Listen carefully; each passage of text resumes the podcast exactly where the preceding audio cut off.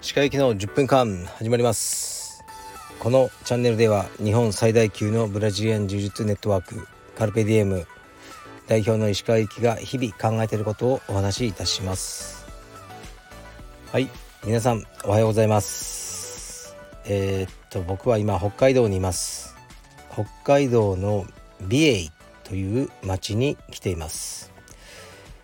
昨日は半端なところであの収録が終わってしまったんですが、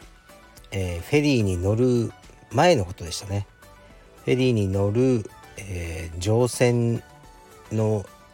何ていうんですかねあの待ち時間で収録をしました。でそれから14時間ほど乗ってましたかね。それで、えー、着きました。着いたのは苫小牧ですね。苫小牧からまた美瑛が230キロぐらいあるのかな。しんどかったですね運転が。眠くて。やっぱ道がまっすぐで北海道はうん運転はしやすいですね。でスピードも出しすぎないように気をつけながら走ってで夕方にこの美瑛という町に着きました。で今回もエアビーですね。エアビー &B で見つけたあの宿というか民家に泊まってます。ちょっとインスタにねあのその写真をアップしたら「本当ですか?」とかメッセージ来ましたけど本当ですよ。本当に民家です。結構古い民家ですね。多分こうねおばあちゃんが住んでたけど亡くなっちゃって使い道がないからそのね孫があのちょっと改装してエアビーに使ってるそんな感じだと思います。でえー、そうフェリーなんですけどね。僕は好きなんですね。フェリーだと自分の家から目的地まで、ね、車で行けるじゃないですか。当たり前ですけど。で空港とかの、ね、荷物検査とか、ね、こう積んだり下ろしたりとかスーツケースの重さを20キロ以内に収めるとかそういう作業がもうめんどくさいので僕はフェリーで車を積んでくるっていうのをやってますね。でまあ着いてで食べ物もねよくわからないのでもう近くのラーメン屋さんで食事をとりましたね。で今僕はあのー、朝今7時ぐらいなんですけどコインランドリーに来てます。とそのエアビーにあると思ってたあの乾燥機はなかったんですね。だから洗濯だけして自分たちの洋服の。でその乾燥機だけをね使いに車であのすごく近いところに、あのー、コインランドリーがあったのでそちらに来て今ね僕らの衣服を乾かしながら僕は駐車場で待ってます。こういう感じですね。で娘と妻は寝てます。だいたいね彼らは8時ぐらいまで、ね、はあの起きないので息子は早起きなんです。起きて一人で iPad を見てました。で僕は5時ぐらいにもう起きてあの一通り筋トレと、まあ、ストレッチなどを済ませて今ランドリーやってます。でランドリーから帰ったら、えー、時間があればちょっと走りに行こうと思いますね。それか息子と縄跳びでもしようかな。それで朝の9時ぐらいになったらあ今日は動物園に行こうと思いますね。有名な旭山動物園ですかね。ここから多分車で3 4 0分で行けると思うのでそちらに行ってこようと思います、まあ、美瑛といえばこう風景を撮るようなフォトグラファーの人がね必ず一度は行きたいと思うようなすごくフォトジェニックなあの何ですかね場所なんですけどまあ、今日はどん曇りで、まあ、軽く雨が降ってるぐらいですね、まあ、ちょっと残念ですね。かなりもう空はうん灰色。といった感じでこう写真でねよく見るような絵はがきのような風景は望めなそうです。はい。でそうですね。明日はもう何しようかな。全く無計画なんですね。BA のガイドブックみたいなのを妻が買ってこれから読んでるという感じであの全くあのここに行こうあそこに行こうっていうのは考えてなく行き当たりばったりの旅を毎回楽しんでます。とりあえず今日は動物園ですね。でまあフェリーが好きだとか言っておきながらなんですけど結構きついんですよ。今回は荒れましたね。今北海道すごく天気荒れてるので船が揺れて食事取る時とかこうつまずいて転んじゃう人がいるぐらいそれぐらい揺れるんですよね。大きなフェリーとはいえ。でやっぱり134時間ずっと揺られてるので、まあ、僕はもう今回は酔い止めをあのガンガン飲んでましたけどそれでもね降りた後も1日ぐらいずっと体が揺れてるんですよ。こうなんか歩いてるとふわふわしてるんですね、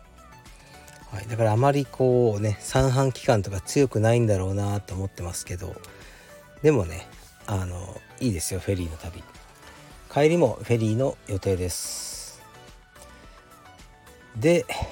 えー、まあ、僕の旅の話はここまでにするとして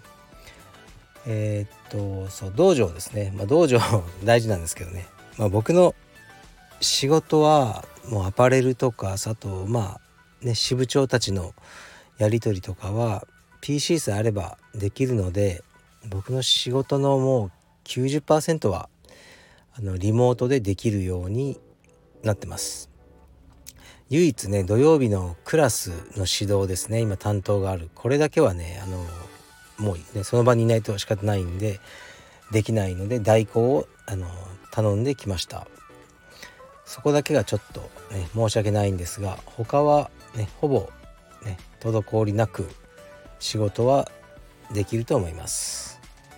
で一昨日と昨日は2日連続でキッズの大会が多くあったようですね。でそういうのもあの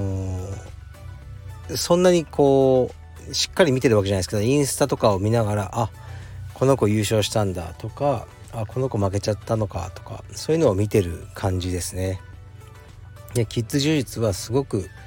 盛り上がってきてますね。うんこれから道場をねあの開く人とかによく話すのはやっぱりキッズクラス、ね、キッズプログラムを充実させないとダメだよっていうふうに言ってますね。非常に大事だと思いますね。ちょっと今ね真横であの、ね、すんごい大きなバイクがエンジンかけててうるさいかもしれないですけどでキッズプログラムというのはもうこう先生のやる気にかかってるんですね。キッズキッズを教えるのは僕はもうはっきり言って苦手です得意ではないですねでそんなにこう子供が好きとか一般的にね子供好きではないので僕は。っていうのもありますし結構大変だなと思いますね。で今青山道場に関してはキッズの入会をちょっとお断りじゃなくてウェイティングになっちゃってるんですね。もう人が多すぎて。でだからまあこれは本当にありがたいことなんですけどでも本当に数年前まではもう全然いなかったんですよねキッズ。でなんで今こんな風になったかというとまあ一つはもう単純に充実の人気が高まって、ね、充実やってらっしゃる方が親世代になってあの自らのねお子さんを充実やらせようという人が増えたっていうのがあるんですけど、えっと、もう一つはやっぱりインストラクターですよね。でこれも前にも語ったことあると思うんですけど前はえー、っとねもう世良岡崎鈴木でジェイソンこうなんすかねこう持ち1日ね週に1回ずつぐらいこうやってたんですねあの回して。でももう、ね、ぶっちゃけみんなキッズクラスがこうやりたくないっていうのがもう見てわかるんですね。僕も苦手だからよくわかるんですよね。でこうある時その子供が全然言うこと聞いてなくてなんかもう暴れ倒してるんですよねでその時の担当のインストラクターがいてで僕はクラスを横から見ててで終わった後にそのインストラクターに「あれなんで注意しないの?」ってこう言ったら「いやまあどうせあの注意しても変わんないんで」っていうふうなまあそういうような答えだったんですね。その瞬間にあもうこいつ外そうと思ったんですよキッズクラスから。やってでも意味ないしそういうのだと。でもう一気にあのー、変えてで子供ねキッズ指導が唯一好きだと思えるあのジェイソンってやつに全振りしたんですねもうお前はキッズほぼキッズだけをやれっていう風に。で全全ての権限を与えて僕は口出ししないからプログラムから全部やってくれって言ったんですね。でそうするとこれが当たったんですね。もう彼はキッズクラス大好きでこうねいろいろ自分で考えたりして。でプログラムを良くしていこうとこう自発的に動く。というのがあってそれでキッズクラスがあの、ね、評判があの良くなって大きくなったってありますね。その選手としての経歴は特にないという感じなんですけどこのジェイソンは。まあ、でもしっかりあの子供とこう向き合って指導してまあ時には厳しくでまあ普段はね優しく指導できてるところが良かったのかなと思いますね。はいだからまあねキッズクラスってのは本当大変なんですけど、ね、あの道場をこれからねあの経営していく人はもうね避けられないしそこにはもうキッズが好きなインストラクターっていうのがもう絶対に必要なんですね。これがねもう見つけるのが本当に大変でいたらもう宝ですね。はい、だからちょっと試合で強いやつとか、まあ、そんなんいっぱいいるんでそれよりもキッズ指導をやる気を持ってできるインストラクターっていうのは非常に大事だなと思います。あと,、えーと、今ね疲労道場所属のホベルチ小田が九州に行ってるみたいですね。あまり把握はしてないんですけど、えっ、ー、と福岡と長崎と久留米でセミナーツアーをやってるようです。おそらくこの土日月の3連休を利用したセミナーですかね。でこういうのもいいですね。やっぱりあの